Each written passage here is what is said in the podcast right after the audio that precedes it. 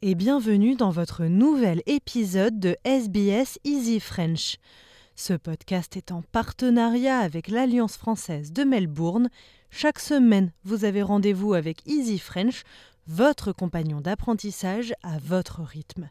Si ce n'est pas déjà fait, je vous invite à vous inscrire à notre newsletter sur le site web de SBS French pour recevoir la transcription de cette émission et de toutes les autres sur votre boîte mail tous les vendredis. Vous êtes avec Marianne Murat et voici votre journal du mardi 7 novembre. On commence par les titres. Le secteur de la santé va manquer de personnel d'ici 5 ans.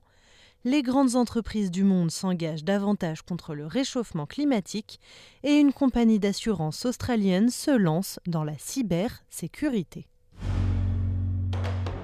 Une nouvelle enquête suggère qu'une infirmière sur quatre travaillant dans le domaine des soins de santé primaire envisage de quitter son emploi en cours d'ici cinq ans en raison du stress et de l'épuisement au travail.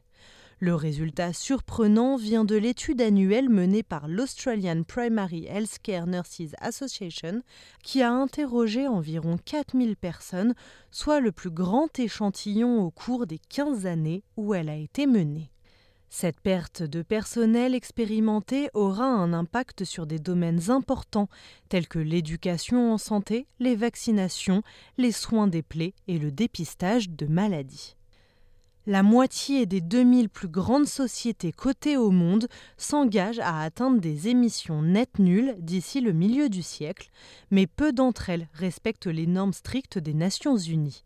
Seulement 4% des objectifs répondent aux critères de l'ONU en couvrant par exemple toutes les émissions, en commençant à les réduire immédiatement et en incluant une mise à jour annuelle des progrès sur les objectifs intermédiaires et à plus long terme.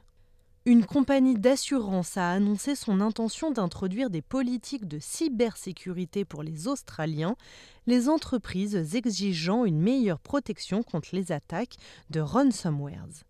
Alliance Australia et la société américaine Coalition lancent conjointement ce qu'elles décrivent comme une cyberassurance active qui combine la criminalistique numérique, les outils cybernétiques et les services de réponse aux incidents avec des polices d'assurance. Le gouvernement fédéral lance un appel à contribution publique pour son enquête sur la pandémie de Covid-19, cherchant à améliorer la protection du pays à l'avenir.